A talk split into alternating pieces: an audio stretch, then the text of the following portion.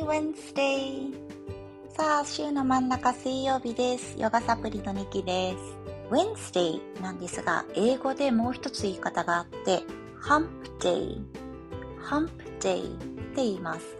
ハンプは、コブっていう意味なんですよね。あの、ラクダの背中に乗ってるあのコブです。こう、週の真ん中の一番ちょっとしんどいよっていう時だから、コブの一番てっぺんみたいな意味合いで使われるんだと。うん。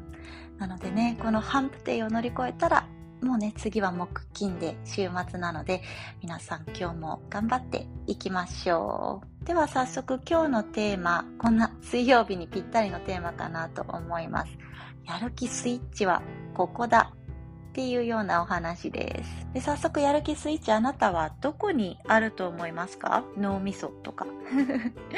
ね、どこだと思いますか？で、まあ、いろんな説があるかと思うんですが、やる気が出るっていうのは、まあ、そもそもね、なんかシャキッてするような感覚かなっていうふうに私は考えるんですよね。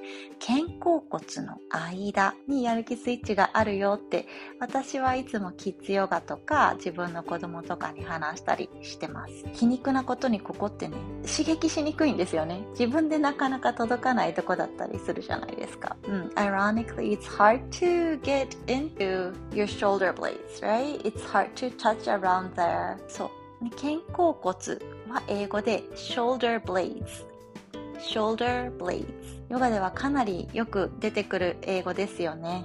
英語じゃない、えー、用語ですよね。肩甲骨。でね、肩甲骨の周りっていうのはもう一ついい点があって、あの、褐色脂肪細胞というのがこの周りにすごくたくさんあるのだそうです。聞いたことありますか、えー、さっき調べたら英語では brown fat cell brown fat cell もうそのままですよね。褐色って、まあ、茶色いみたいな意味なんでしょうね。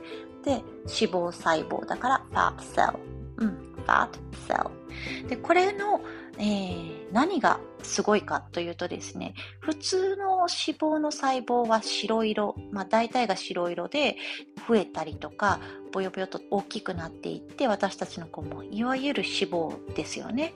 で、褐色脂肪細胞の方は燃やしていく方の細胞だそうです。なので、ここ、肩甲骨周りを刺激して動かすっていうのがダイエットにもすごく最適なんですって。ね、このやる気を押すという意味でも、ダイエットという意味でも、肩甲骨周りを動かすっていうのはめちゃめちゃおすすめの、えー、動きになります。Okay, so today, let's move around our shoulder blades. 今日は、えー、じゃあ、一気に肩甲骨周りを動かせるような動きしていきましょうか。Bend your elbows. 肘を曲げて、and then use your exhale to bring your elbows closer to your waist. 吐く呼吸で肘をふーっとウエストの方に引いてくる。で、吸ってもう一度肩の高さに持ち上げる。Inhale, bringing your elbows to your shoulder height. で、吐く呼吸もう一度ふー、肘をウエスト。何回か繰り返していきます。まずはゆっくり行って、で、この肩甲骨周りの、えー、なんていうのかな、癒着を取っていくように、ふー、何度か動かしていきましょう。